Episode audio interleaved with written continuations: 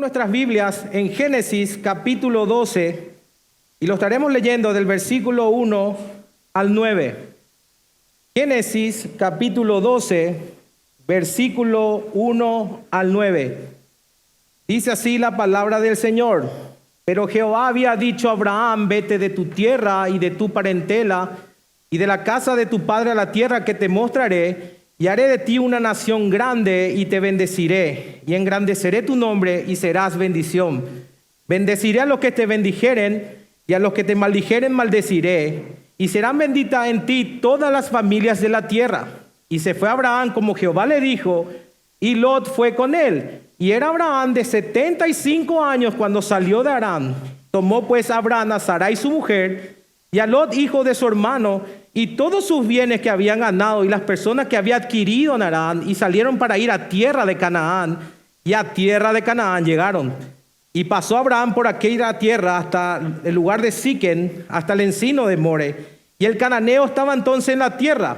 Y apareció Jehová a Abraham y le dijo, a tu descendencia daré esta tierra. Y edificó allí un altar a Jehová, quien le había aparecido. Luego se pasó de allí a un monte al oriente de Betel y plató su tienda, teniendo a Betel al occidente y a Ai al oriente. Y edificó allí altar a Jehová e invocó el nombre de Jehová. Y Abraham partió de allí caminando y yendo hacia el Neguet. Vamos a orar, hermanos. Padre, en el nombre del Señor Jesucristo, te damos gracias, Señor, por poder estar en tu casa, compartir entre hermanos y poder hablar de tu palabra. Te ruego, Señor, que abras nuestro entendimiento, nuestros corazones y poder ser edificados con tu palabra, Señor. Señor, guíanos, confróntanos, muéstranos con tu palabra todas las verdades, Señor, que podemos aplicar en nuestras vidas. Te ruego, Señor, en el nombre del Señor Jesucristo. Amén.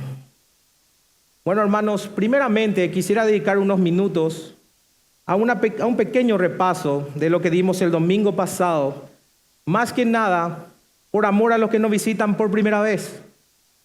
Esto es para ponerlo en contexto y para que ellos puedan también tener un hilo de lo que veníamos diciendo y también para de esa manera nosotros poder refrescar nuestros corazones. La semana pasada nosotros habíamos dicho que el llamado de Dios a Abraham constaba de tres características. La primera dijimos que fue un llamado soberano.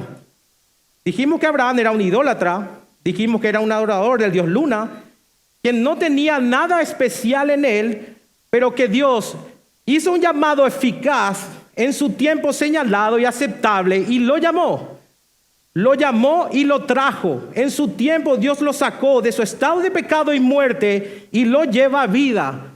Es decir, Abraham estaba perdido, él estaba en la idolatría, pero en su momento Dios lo llama a la edad de los 75 años y Dios lo llama para que le sirva. Entonces ese llamado fue un llamado soberano de parte de Dios. Él no tuvo otra opción que ir cuando Dios le llama. En segundo lugar, habíamos visto que el llamado de Dios fue un llamado particular o singular.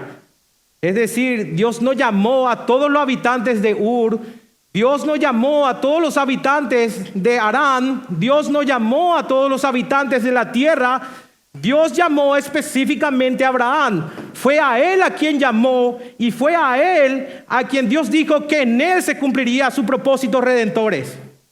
Es decir, Dios Llamó en forma soberana y Dios llamó en forma singular a Abraham, pero también dijimos en tercer lugar que ese llamado también tenía exigencias. Dios llamó a este inconverso, a este pagano idólatra, a dejarlo absolutamente todo, a seguirlo a él, lo llamó a dejar su comodidad, como vimos el domingo pasado, a dejar su seguridad y por sobre todas las cosas, a dejar todos sus ídolos los cuales él venía adorando por 75 años.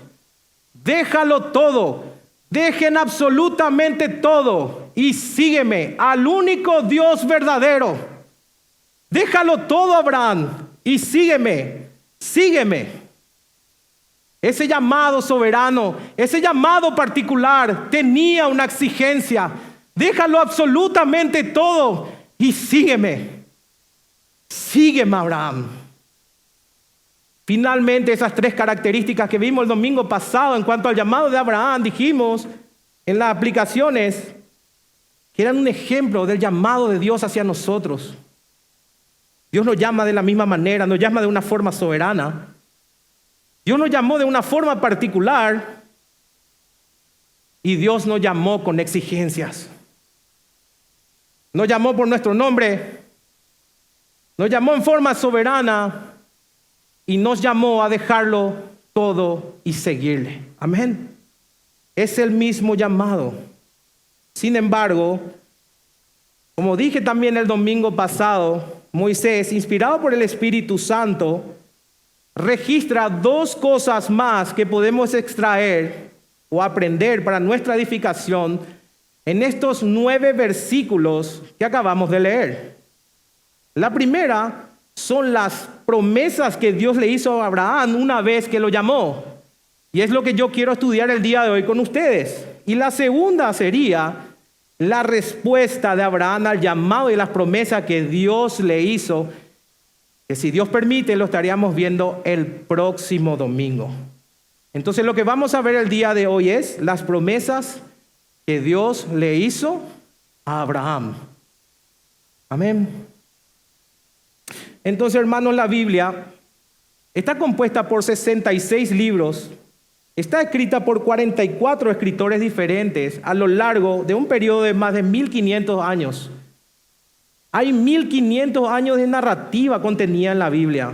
Se estima que hay una cantidad de más de 3000 personajes alrededor de la Biblia. 3000 personajes.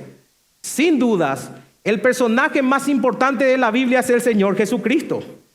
Pero me animo a decir que el segundo más importante, o por lo menos está entre los más importantes, sería Abraham. Abraham es un personaje muy importante en la Biblia. Este hombre era tan importante que Moisés, y anoten, le dedica 14 capítulos completos del libro de Génesis para hablar su vida.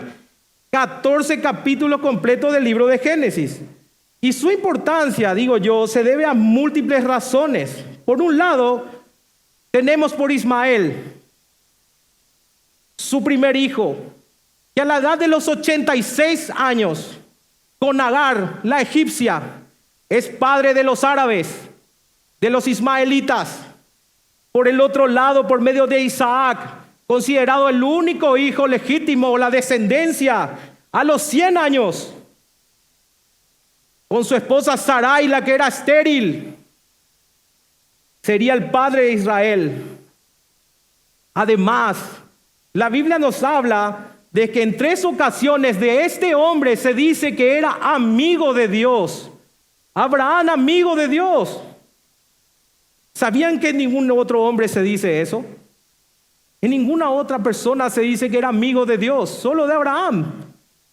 Abraham, el amigo de Dios. La primera vez lo dijo Josafat antes de la victoria de Israel sobre Moab y Amón, Dios nuestro, ¿no echaste tú los moradores de la tierra delante de tu pueblo Israel y la diste a la descendencia de Abraham, tu amigo, para siempre? La segunda lo dijo el Señor mismo por medio del profeta Isaías, cuando estaba recordando a Israel que Él era el Dios de su pacto pero tú, Israel, siervo mío eres, tú, Jacob, a quien yo escogí, descendencia de Abraham, mi amigo. Isaías 41, 8. Y la tercera vez lo leemos en el Nuevo Testamento, en Santiago, y se cumplió las escrituras que dice, Abraham creyó a Dios y le fue contado por justicia y fue llamado amigo de Dios. John MacArthur dice, eres amigo de Dios si lo amas y obedeces su palabra. El Señor Jesús mucho tiempo después en el Nuevo Testamento habló sobre la amistad, refiriéndose como un regalo de intimidad, un regalo de amor, un regalo de sacrificio y un regalo de compromiso. Eso lo podemos leer en Juan 15 cuando dice, nadie tiene mayor amor que este que uno ponga su vida por sus amigos. Vosotros sois mis amigos y atiendan la condicionante. Si hacéis si hacéis lo que yo os mando. Si hacéis lo que yo os mando. Abraham era amigo de Dios por su intimidad, por su sacrificio y por su compromiso. Pero la principal razón de la importancia de Abraham en las escrituras es que fue un hombre de fe y se convirtió en el padre de la fe. En Romanos 4, y le insto a que vayan a leer en la casa, Pablo destaca la fe de Abraham y discute la relación entre la fe y la justificación usando su ejemplo. En el versículo 3, Pablo dice lo siguiente. ¿Por qué? ¿Qué dicen las escrituras? Creyó Abraham a Dios y le fue contado por justicia. Pablo estaba citando en ese mismo versículo Génesis 15, 6 para mostrar que Abraham fue justificado por su fe antes de la ley mosaica. Antes de la ley mosaica. ¿Y qué es lo que dice Génesis 15, 6? Y creyó a Jehová y le fue contado por justicia. Es decir, el apóstol Pablo nos muestra que la salvación siempre fue por fe. La salvación siempre fue por fe. La fe siempre fue el medio de justificación ante Dios, tanto en el Antiguo Testamento como en el Nuevo Testamento. Siempre ha sido por fe. También el mismo apóstol Pablo en Gálatas 3, de 6 a 9, utiliza a Abraham como un ejemplo de justificación por fe, solo que en este caso él amplía el ejemplo. Amplía el ejemplo al decir que todos los que creen son hijos de Abraham y por lo tanto son parte de su familia.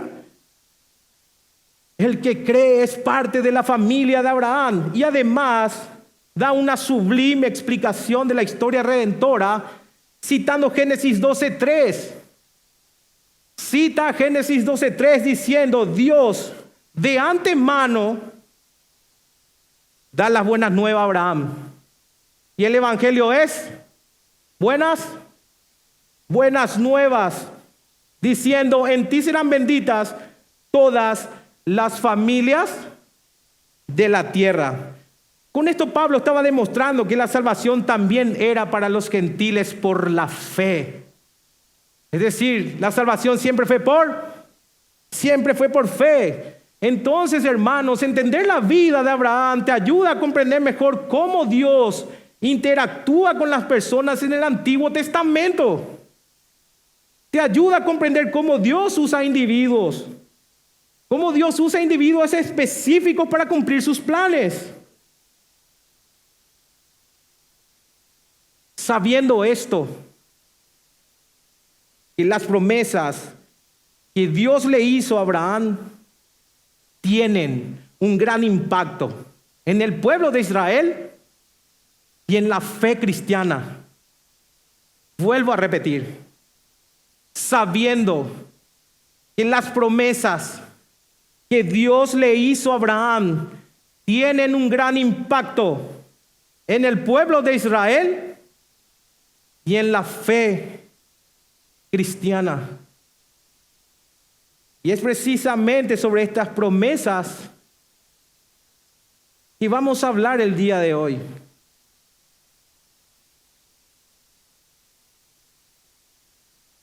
Génesis capítulo 12, versículo 2 al 3.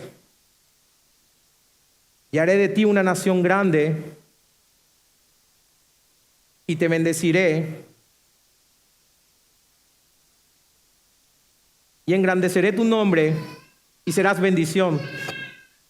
Bendeciré a los que te bendijeren y a los que te maldijeren maldeciré. Y serán benditas en ti todas las familias de la tierra. Como dijimos la semana pasada, la primera sección del libro de Génesis, es decir, la historia primitiva que iba del capítulo 1 al capítulo 11, dijimos que iba de mal en peor. Era una historia marcada por pecado e idolatría que culminaba en la Torre de Babel y con Abraham y su padre adorando al dios Luna o al dios Sin. Y esa historia estaba marcada por tres juicios y cinco maldiciones. Sin embargo, como dijimos también la semana pasada, la segunda sección del libro que da inicio con el capítulo 12 era totalmente diferente. En lugar de maldiciones, Dios prometía bendiciones. Dios aquí empezaba a prometer bendiciones a las naciones. Esto es lo que vemos justamente en el inicio de esta segunda parte de Génesis. Así que Dios, al llamarlo que deje la tierra, familia y parentela, Él le daría promesas. Y en este caso le hace siete promesas a Abraham. Y digo yo que quizás hayan sido siete promesas, por lo que Dios nos está queriendo decir es que el plan para Abraham era completo y perfecto. Por eso el uso del número siete, porque el número siete representa perfección. Siete promesas, plan perfecto. Siete promesas, plan perfecto. El plan de Dios era perfecto. Siete promesas. Ahora, cuando hablamos de promesas, hay muchísimas promesas de Dios en la escritura, ¿sí o no? ¿Verdad que sí? Hay muchísimas. Y cada una de esas promesas, hermanos, no son promesas superficiales, ¿verdad? Son promesas sólidas que tienen certificación divina. Son promesas eternas, ¿verdad? Son promesas inquebrantables y siempre fieles. Amén. ¿Lo creen? Amén. Dios no, no es hombre para que mienta, ni es hijo de hombre para que se arrepienta, dice la escritura. Lo ha dicho Él y no lo hará. Ha hablado y no lo cumplirá. Esta declaración, o lo que acabo de leer, resalta la confiabilidad y la fidelidad de Dios en cumplir sus promesas. Es un recordatorio de la naturaleza divina de Dios y de una integridad absoluta que tiene nuestro Dios. Nuestro Dios es fiel. Y puesto que nuestro Dios es fiel, podemos tener plena seguridad de lo que Dios ha prometido, Él lo va a cumplir. Lo que Dios ha prometido, Él lo va a cumplir. Charles Spurgeon lo dijo con las siguientes palabras. Cuando un cristiano agarra una promesa, si no la lleva a Dios, lo deshonra pero cuando Él se apresura al trono de gracia y clama, Señor, no tengo nada que me recomienda aparte de esto, tú lo has dicho, tú lo has dicho, entonces su deseo le será concedido. Tú lo has dicho. Pero el problema pasa muchas veces por ciertos errores como por ejemplo confundir promesas con principios. Y eso pasa mucho con el libro de Proverbios. O ignorar el contexto en que se dice. O la famosa selección selectiva de la promesa. O la manipulación de la promesa misma. O limitar la promesa a tu propia sabiduría. O lo más común a mi modo de ver es pasar por alto las palabras condicionantes como sí o y que requieren obediencia. Notemos en nuestro texto que primero vino el llamado de Dios a Abraham de vete de tu casa, de tu familia y de tu parentela, y luego vienen las promesas. Vete de tu casa y luego vienen las promesas.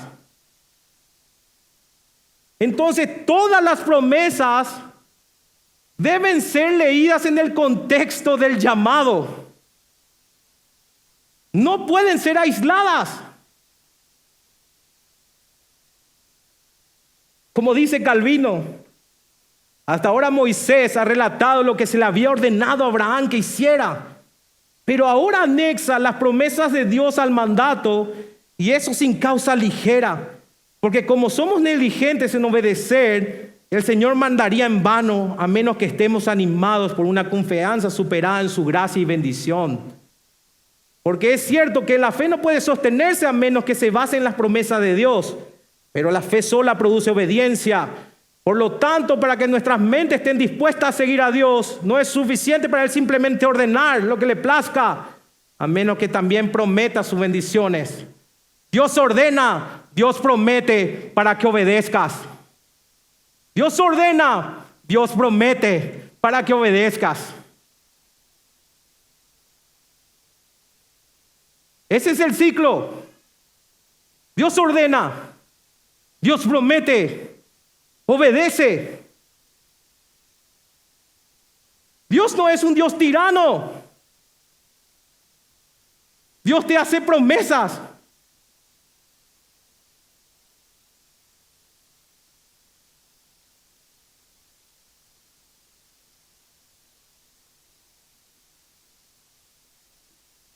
Entonces la primera promesa de Dios cuando llama a Abraham es la siguiente. Hacer de él una nación grande. Y disculpen si soy reiterativo, pero con cada promesa, y en total son siete, vamos a leer, vete de tu tierra, de tu parentela y la casa de tu padre. Para que se entienda y se quede fijado que no se puede leer fuera del llamado. Vete de tu tierra y de tu parentela y la casa de tu padre a la tierra que te mostraré, y haré de ti una nación grande. Entonces la primera promesa consistía en que después que lo dejara todo, Dios haría de él una nación grande.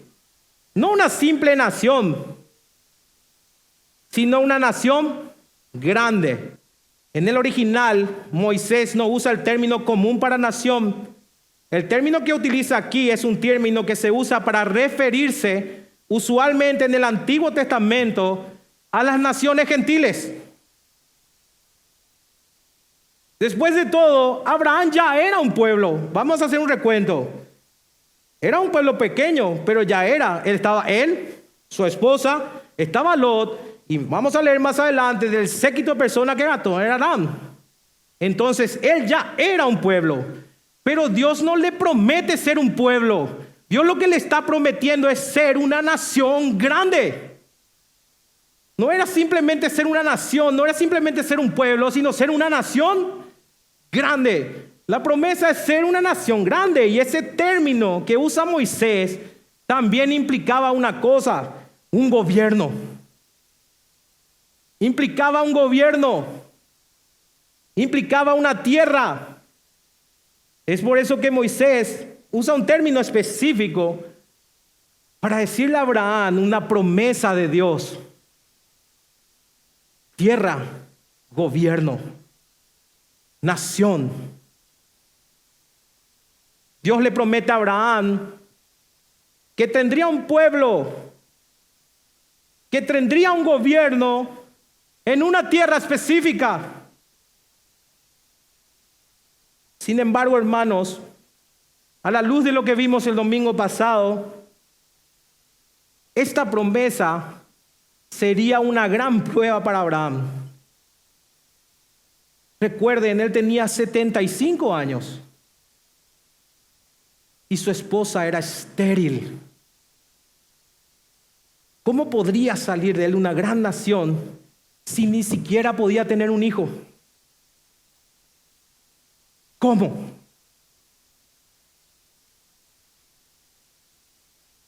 La única razón de que este hombre creyera es porque Dios lo dijo. Él no podía confiar en sí mismo, tenía 75 años y su esposa era estéril. Él no podía confiar en su esposa. Solo podía confiar en la palabra de Dios. Yo creo que va a ocurrir porque Dios lo dijo. Porque Dios lo dijo. Y saben que Dios lo cumplió absolutamente todo. Ya noten y lean en las casas Josué 21, 45. No faltó palabra de todas las buenas promesas que Jehová había hecho a la casa de Israel. Todo se cumplió. Todo. Dios no faltó a ninguna promesa.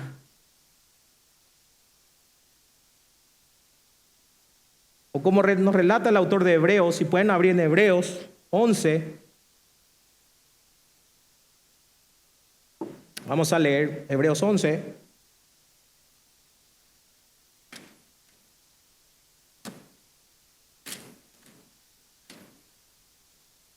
Y lo leeremos el versículo 11 y 12.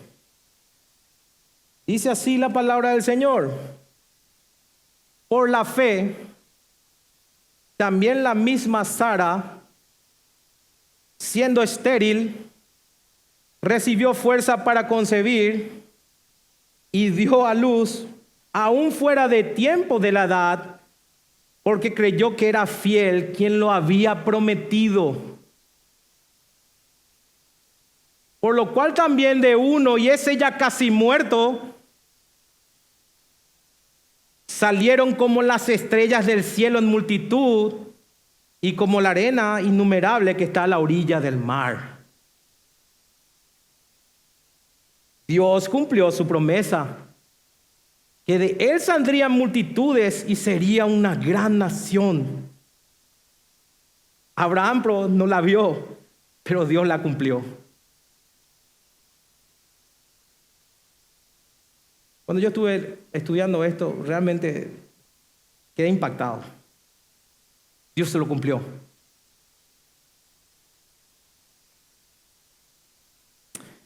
La segunda promesa que Dios le hace a Abraham fue bendecirlo a él. Nuevamente vamos a leer, vete de tu tierra y de tu parentela y de la casa de tu padre a la tierra que te mostraré y te bendeciré.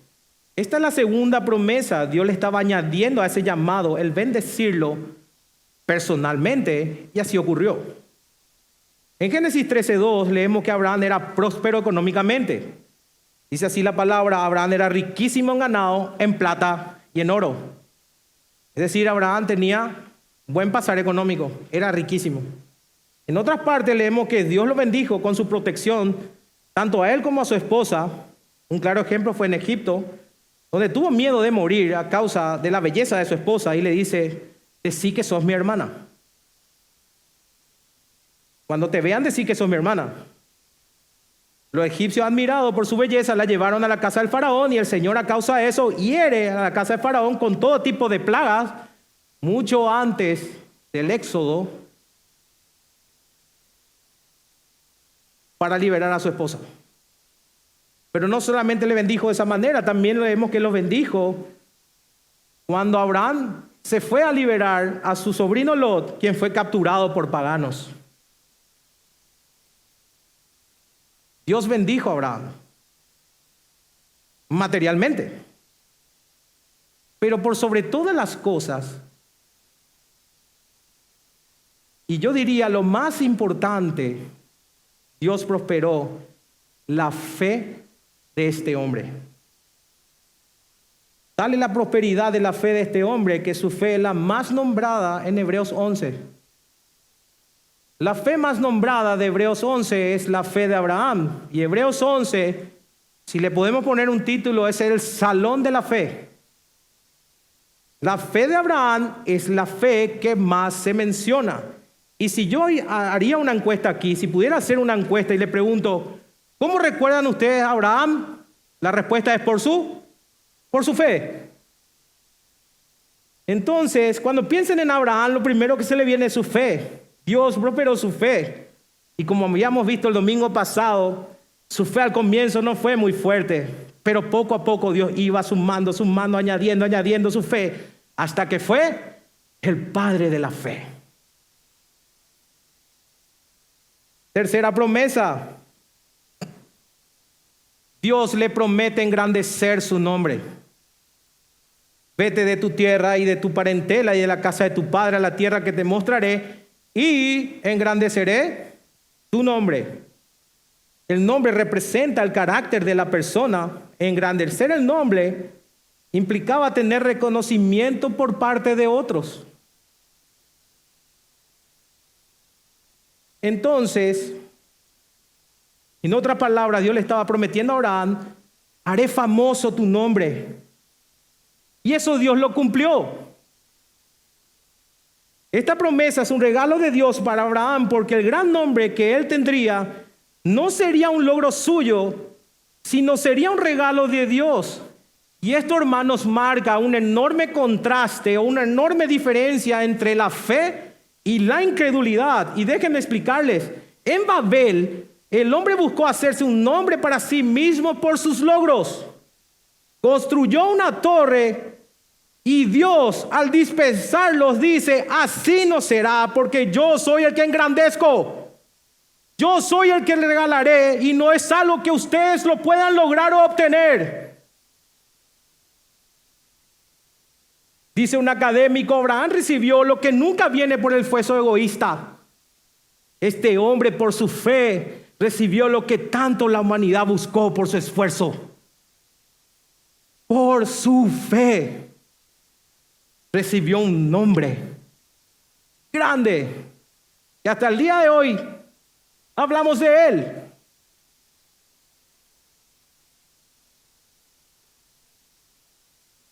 Cuarta promesa.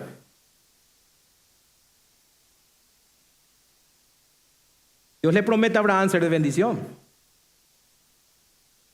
Nuevamente leemos, vete de tu tierra y de tu parentela y la casa de tu padre a la tierra que te mostraré y serás bendición. La construcción gramatical que tenemos aquí es un imperativo. Un imperativo es un deber, una exigencia inexcusable. No hay excusa, es decir, Dios le está ordenando aquí a Abraham ser de bendición. Ser de bendición a otros. Dios le estaba diciendo a Abraham, tu salida de Ur, Abraham, resultará de bendición para otros. Eso es lo que significa esta bendición. Tu salida será de bendición para otros. Así que hay veces, hermanos, que sabemos que debemos tomar decisiones y abandonar algunas cosas y hacer otras, porque la Biblia lo dice. Bueno, creo que este es un claro ejemplo de que dicha decisión también termina en decisiones para otros, bendiciones para otros. Dios no solamente te bendice a vos, sino bendice a otros. Entonces Abraham no solo recibía la bendición de Dios para su vida, sino que sería de bendición para los demás. Basta solamente leer el Génesis y ver cómo muchos fueron bendecidos por medio de la vida de Abraham por el simple hecho de toparse con él.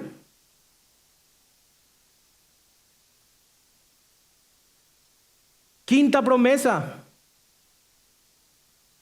De nuevo, vete de tu tierra y de tu parentela y la casa de tu padre a la tierra que te mostraré y bendeciré a los que te bendijeren. En otras palabras, la relación de Abraham con otras personas estaría determinada por la relación de esa persona con Abraham. A los que bendijeren a Abraham, a eso Dios le haría bien. Y a los que ayudan a Abraham, Dios le bendeciría. Ejemplo, tenemos como el de y Abimelech. Ambos fueron bendecidos por Dios por honrar a la vida de Abraham. Pero también esa misma lógica hay que extenderla con la descendencia de Abraham. No es solo con Abraham, sino también con su descendencia. Ese ejemplo pueden mirar en Éxodo, pero miren las parteras en Egipto. Pese a que hubo una orden de Faraón de matar a la descendencia de Abraham, no lo hicieron. Había una orden de Faraón, maten a los niños. Las parteras no la hicieron. ¿Cuál es la razón por qué no la hicieron? Porque temieron al Señor. ¿Y qué hizo Dios? Dios le hizo bien y bendijo a su familia. Pero las parteras temieron a Dios y no hicieron como le mandó el rey de Egipto, sino que preservaron la vida a los niños y Dios hizo bien a las parteras y el pueblo se multiplicó y se fortaleció en gran manera. Y por haber las parteras temido a Dios, Él prosperó sus familias. Los que quisieron hacerle bien a Abraham y a su descendencia, Dios los bendijo. Pero así también, sexta promesa, Dios promete hacer lo contrario, maldecir a los que les maldicen. Vete de tu tierra de tu parentela y la casa de tu padre, la tierra que te mostraré, y a los que te maldijeren, maldeciré. A los que te hagan mal, Abraham, yo le haré mal. Que se mete con mi hijo, se mete conmigo. Eso también sucedió en la vida de Abraham y su descendencia. Nuevamente, Cuando Faraón intentó tomar la esposa de Abraham, leemos en el versículo 17 del capítulo 12, mas Jehová hirió a Faraón y a su casa con grandes plagas por causa de Sarai, mujer de Abraham. Cuando Faraón quiso hacerle mal a Abraham, Dios lo castigó. A él y a toda su tierra. Lo mismo ocurrió 400 años después, cuando Egipto quiso hacerle daño a la descendencia de Abraham. Si leen con cuidado el Éxodo, dice que el gemido del pueblo llegó hasta el Señor y él se acordó de su pacto con Abraham, Isaac y Jacob y decidió liberar al pueblo.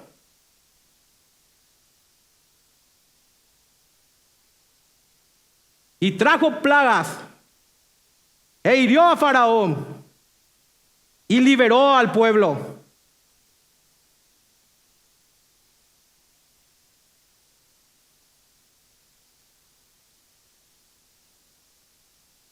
Y la séptima y última promesa que Dios le hace a Abraham es bendecir en él a todas las familias de la tierra. Y le pido y ruego que me presten atención. Vete de tu tierra y de tu parentela y la casa de tu padre a la tierra que te mostraré y serán benditas en ti todas las familias de la tierra. El término que Moisés usa y que se, se, traduce en nuestra versión como familia es el mismo término que se usa en el capítulo 10 para hablar de las familias de los pueblos, de los clanes que Dios esparció sobre la faz de la tierra. La promesa de Dios para Abraham es que en él Dios bendeciría a todos los clanes de la tierra. La maldición que Dios había traído sobre la humanidad en Génesis 11 a dispersarlo sobre la faz de la tierra, en diferentes familias, en diferentes naciones, con diferentes lenguas, no sería perpetuo. Eso Dios le estaba prometiendo a Abraham. No sería perpetuo.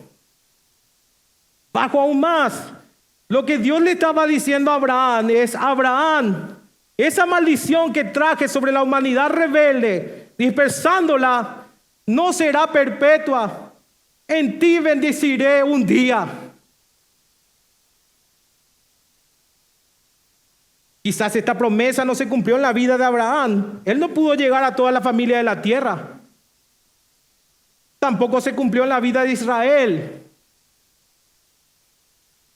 Más bien las naciones no recibieron ningún tipo de bendición de Israel. Israel en vez de ser luz para las naciones fueron tinieblas. Pero el apóstol Pedro afirma que esta promesa de Dios a Abraham sí se cumplió. Sí se cumplió. Hablando al pueblo judío, y les pido que vayan a Hechos capítulo 3, versículos 25 y 26.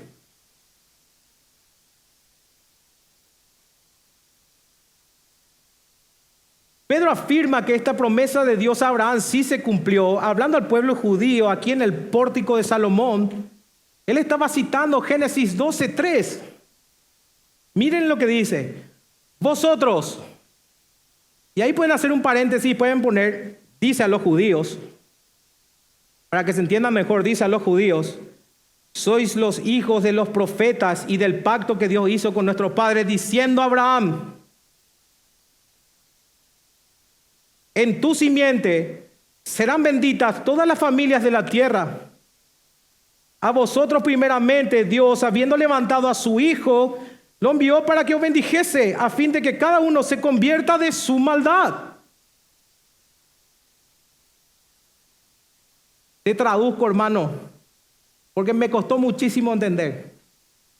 Pedro le estaba diciendo que el evangelio que acaba de escuchar era el cumplimiento de la promesa de Génesis 12:3. Pedro le dice, ustedes son parte de esos clanes, de esas familias que serían benditas en Abraham. Pero no solo el judío sería bendecido en Abraham, también lo sería el gentil. No solo el judío, también el gentil. Todas las familias sobre la tierra. Por eso Pablo habla a los gentiles en Galacia y le dice que la justificación que recibieron es el cumplimiento a la promesa a Abraham. Así Abraham creyó a Dios y le fue contado por justicia. Sabed, por tanto, que los que son de fe, estos son hijos de Abraham. Y las escrituras, previendo que Dios había de justificar por la fe a los gentiles, dio de antemano la buena nueva a Abraham diciendo, en ti, en ti serán benditas todas las naciones, de modo que los de la fe son bendecidos con el creyente Abraham. Entonces el apóstol está diciendo que Dios le predicó el Evangelio a Abraham, pero que no sería solo para él. Tampoco que sería solo para Israel, sino para todas las familias de la tierra. Pablo dice, Dios previó que salvaría gentiles. Por eso le da la promesa de Génesis 12.3. Por eso te digo hoy, hermanos, nosotros no somos un plan B. Siempre fuimos el plan de Dios. Siempre estuvimos en el plan de Dios de salvación. Nunca fuimos un plan B. La salvación también fue para nosotros. Un evangelio que hablaba de la simiente de Abraham, en quien se cumplirían las bendiciones que Dios traería sobre todas las naciones de la tierra. Y esas bendiciones estarían disponibles por medio del Señor Jesucristo a la simiente de Abraham. En el Señor Jesucristo es donde Dios bendice a las naciones, a todo por igual, judíos y gentiles. Entonces es el Evangelio, o ese Evangelio no era solo para Israel, sino para todas las familias de la tierra. Entonces lo que nosotros acabamos de leer es el plan divino de la redención que se le daba a Abraham. ¿Cuál plan? Toda la humanidad estaba condenada bajo pecado, pero en ti, Abraham, serán benditas todas las naciones. Y un poco más adelante, cuando lean Génesis 15 y 17, cuando entran en pacto, Dios le dice, en tu simiente, Abraham, ¿Y esa simiente es? ¿Quién es la simiente de Abraham? ¿Quién es, hermanos? Cristo. Serán benditas las naciones. Por eso Spurgeon decía, no hay promesa alguna que sea de interpretación particular. Las promesas no van dirigidas a un santo solamente, sino a todos los creyentes. Es para todos. Ahora, ¿con qué finalidad Dios da promesas? ¿Cuál sería el propósito de que Dios dé promesas? Dice el puritano Edward Lake sobre las promesas, son un medio para endulzar todas nuestras aflicciones, confirmar nuestra fe, animarnos al bien hacer y generar contentamiento de mente en todos los estados y condiciones.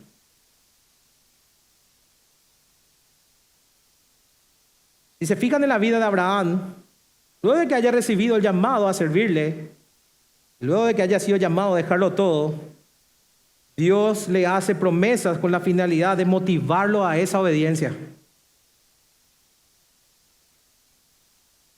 Dios le hace siete promesas después de llamarlo, todo con un propósito, que obedezca. Con esto Dios, una vez más lo digo, demuestra que no es un tirano. Él no dice, Abraham, debes obedecerme porque yo soy Dios y porque yo lo digo, me debes obediencia y ya. Aunque bien lo puede hacer. Aunque Dios bien lo puede hacer. Pero Dios en su bondad y sabiendo lo débiles que somos y lo tardo en fe que podemos llegar a ser, algunos somos más que otros, nos da promesas. Hagan esto y les doy esto. Todo con el fin de motivar a obedecer. Esto ocurrió con Abraham. Como ya vimos, su llamado no fue algo sencillo. Dios lo llamó a dejarlo todo, teniéndolo todo. Este hombre lo tenía todo. Bueno, lo tenía todo según la carne, pero por la gracia de Dios y por la fe lo pudo hacer. Entonces, Dios que lo llamó a dejarlo todo, le hace sus promesas para motivarlo a obedecer. Esa es la razón de una promesa, motivarte a obedecer. Y como consecuencia de esa promesa, ¿qué es lo que leemos en el versículo 4 del capítulo 12 de Génesis? Que él sale de Arán rumbo a Canaán. Dios le llama y le hace promesas. ¿Y qué es lo que vemos como manifestación? Obediencia. De la misma manera de como Dios hizo con Abraham para motivarlo a la obediencia, creo yo que hace con nosotros, hermanos. Dios nos llamó a vida soberanamente. Dios nos llamó a nosotros en forma singular. No porque haya algo especial en nosotros. Todos nosotros hemos sido llamados por su voluntad y por su gracia. Y con ese llamado a la vida espiritual, Él nos hizo exigencias. Él nos exige abandonar todos nuestros ídolos, abandonar a todo lo que estemos apegados en esta vida para que lo amemos única y exclusivamente a Él, con todo nuestro ser, con todo lo que somos. En cómodas palabras, deja de ser rebelde, deja todo lo que tengas que dejar y obedéceme, sígueme. Pero al igual que Abraham, Dios nos hace promesas para que obedezcamos. Tomemos el ejemplo de Jesús y sus discípulos. En el Nuevo Testamento, cuando Jesús llama a sus discípulos, le dice, déjenlo todo y vengan en pos de mí. Dejaron profesión, abandonaron negocios, familia, seguridad, dejaron casas, dejaron países y siguieron al Señor. Pero el Señor Jesús le dio una promesa. Voy a hacer de ustedes pescadores de hombres.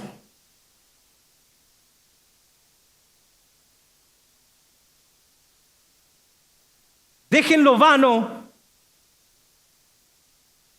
Déjenlo vano y temporal. Y les daré una posición de honor en mi reino. Los haré pescadores de hombres. ¿Y qué se lee de la vida de estos hombres? Lo dejaron todo. Y fueron tras el Señor Jesús.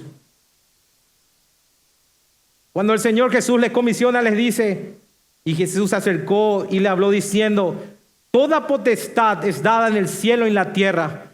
Por tanto, id y haced discípulos a todas las naciones, bautizándolos en el nombre del Padre y el Hijo y el Espíritu Santo, enseñándoles que guarden todas las cosas que os he mandado. Y he aquí, y he aquí yo estoy con vosotros todos los días hasta el fin del mundo. Amén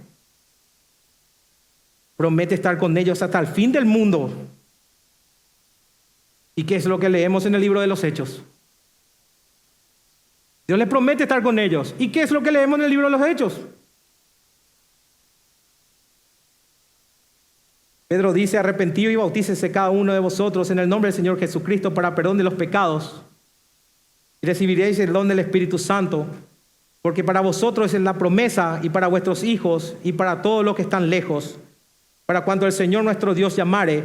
Y con otras muchas palabras, dice la palabra, testificaba y le exhortaba diciendo, sé salvo de esta perversa generación. Los apóstoles testificaron frente a pueblo, frente a concilio, frente a gente que quería matarlos, pese a que al mismo Señor le aseguró que serían apresados, juzgados y algunos asesinados. Pero se les prometió que cuando eso ocurra, que no se preocupen de qué hablarían en esa hora, que se le daría de qué hablar. En otras palabras, el Señor les dijo, yo le envío al mundo, a un mundo hostil que lo va a querer destrozar a causa de mi nombre. Y cuando eso ocurra, no se preocupen, porque el Espíritu Santo hablará en ustedes.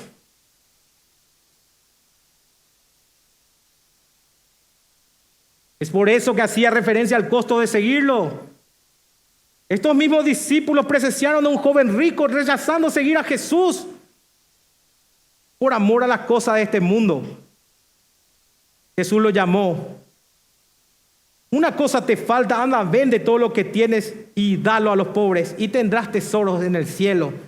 Ven y sígueme y toma tu cruz.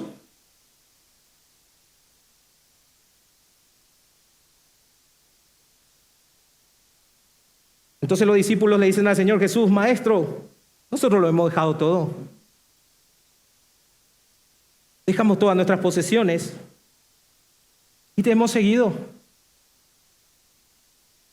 Miren hermano, hay que entrar en, el, en ese texto y hay que ver los apóstoles vieron a este joven rico que era irreprensible ante los ojos de cualquier judío, rechazando a Cristo. Un hombre que para cualquier judío de su época, bajo la enseñanza del fariseo, era un candidato a ir al cielo porque las riquezas representaban la bendición de Dios. Acababa de rechazar al Señor Jesucristo.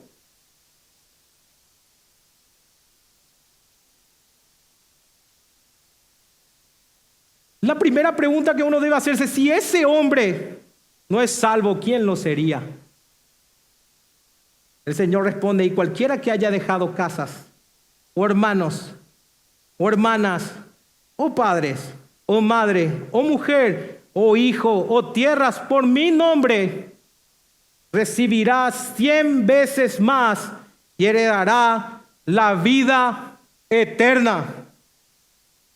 Con esto Jesús les dice, este joven lo dejó todo por las cosas que van a perecer, en cambio ustedes lo dejaron todos por las cosas eternas. Nuevamente el patrón llamado, promesa, obediencia.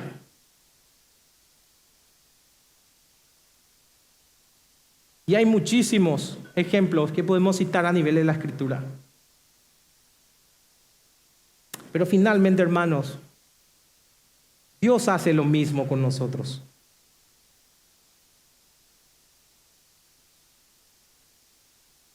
La vida cristiana no es fácil.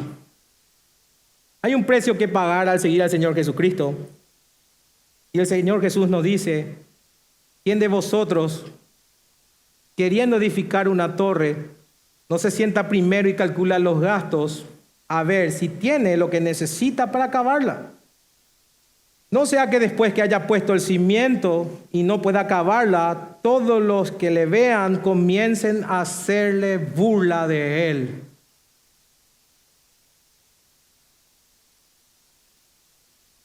Hay que calcular el cristianismo. Contrario a lo que te enseñan los falsos maestros de la prosperidad, la vida cristiana no es fácil. Dios no te promete una vida fácil. Dios no te promete hacerte millonario. Y puede que salga uno en el fondo allá me diga, pero pastor, acabaste de leer que Abraham fue millonario. A lo que yo le respondo con mucho respeto, querido hermano, si lo entendés de esa manera, lo acabaste de leer con los ojos de la carne. Porque eso no es lo que Dios le promete al cristiano en esta vida. Dios ciertamente bendice a muchos cristianos materialmente y por medio de ello a la iglesia, pero las promesas de Dios son espirituales principalmente. Las riquezas son celestiales. Las riquezas son celestiales, amén. Las riquezas son celestiales, donde no perece. Las riquezas son celestiales. Esta vida está llena de dificultades a causa del pecado que tanto el creyente como el no creyente sufren. Ningún cristiano puede alegar su fe, ninguno puede alegar su fe como un salvoconducto para estar exento de los males de este mundo, reclamar a Dios por ello. Dios, ¿por qué me pasa eso? Nadie puede hacer eso. Quiero que hoy salgas consciente que desde el día que fuiste llamado por Dios, te convertiste en enemigo de tres fuerzas muy poderosas. Satanás, el mundo y el peor de todos, tu propia carne. Todos ellos quieren tu destrucción. Es por eso que el llamado del cristiano es sufrimiento, abnegación, tropiezos, levantadas, enemigos. Y esos enemigos, de no ser por la gracia de Dios, lograrían su cometido. Dios es quien nos sostiene. Y Él sabe que necesitamos sus promesas. Dios sabe lo difícil que es para nosotros la carne. Dios sabe lo difícil que es para nosotros el mundo caído.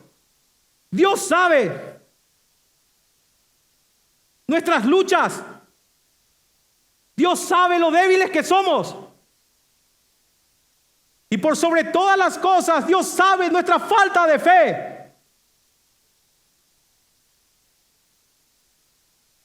Dios es tan sabio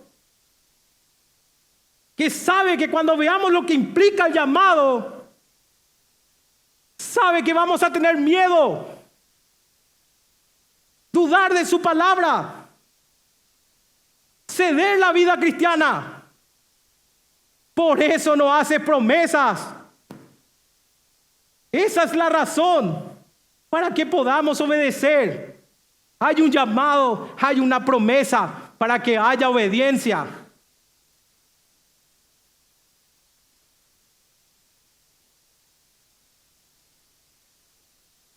Quiero preguntarte, ¿cómo está tu amor con Jesús? ¿Todavía mantienes la llama prendida?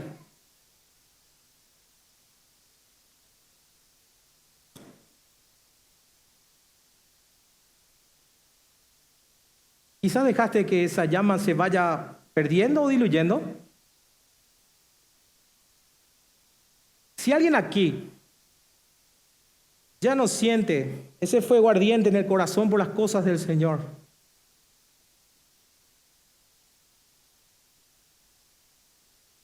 ya no siente el fervor de invitar a personas a la iglesia, de estudiar la palabra, de orar con la congregación, de tener culto familiar, si perdiste el ímpetu de servir a tu iglesia, si dejaste de servir a los hermanos,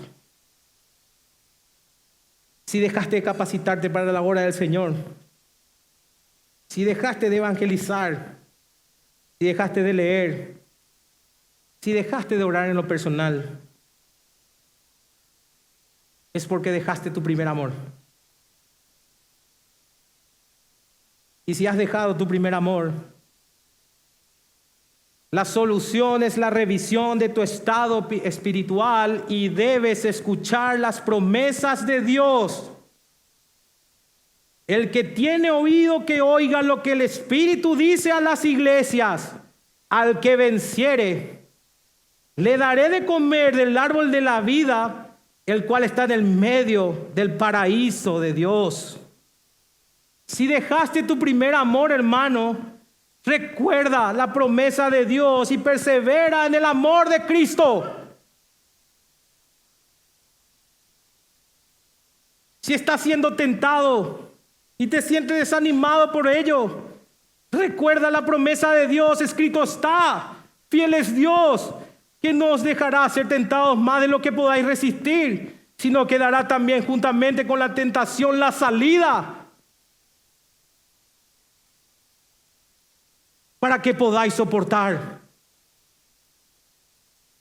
Si eres tentado por el mundo a buscar hacerte un nombre en esta vida y poner tu esperanza en las cosas de este mundo y no encuentras contentamiento en Cristo, recuerda las promesas. El que tiene oído, oiga lo que el Espíritu dice a las iglesias. Al que venciere, daré de comer el maná escondido. ¿Qué es el maná? El maná es lo que llena y satisface. Jesús dice, al que persevera le daré aquello que verdaderamente llena. Y no solamente eso, dice también el versículo, le daré una piedrecita blanca y en la piedrecita escrita un nombre nuevo, el cual ninguno conoce sino aquel que lo recibe. Si estás tentado a hacerte un nombre en esta tierra, deberías escuchar esta promesa. Si persevera un día, Dios te dará un nombre nuevo.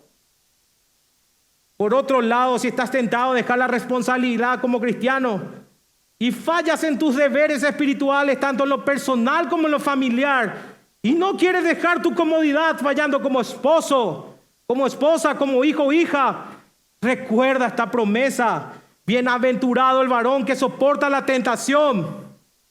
Porque cuando haya resistido la prueba, recibirá la corona de vida que Dios ha prometido a los que le aman.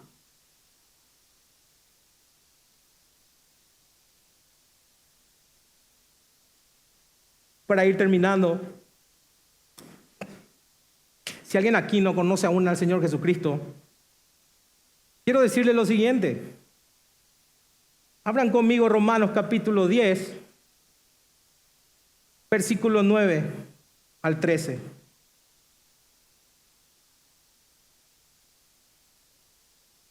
Les pido perdón si me estoy tomando unos minutos más.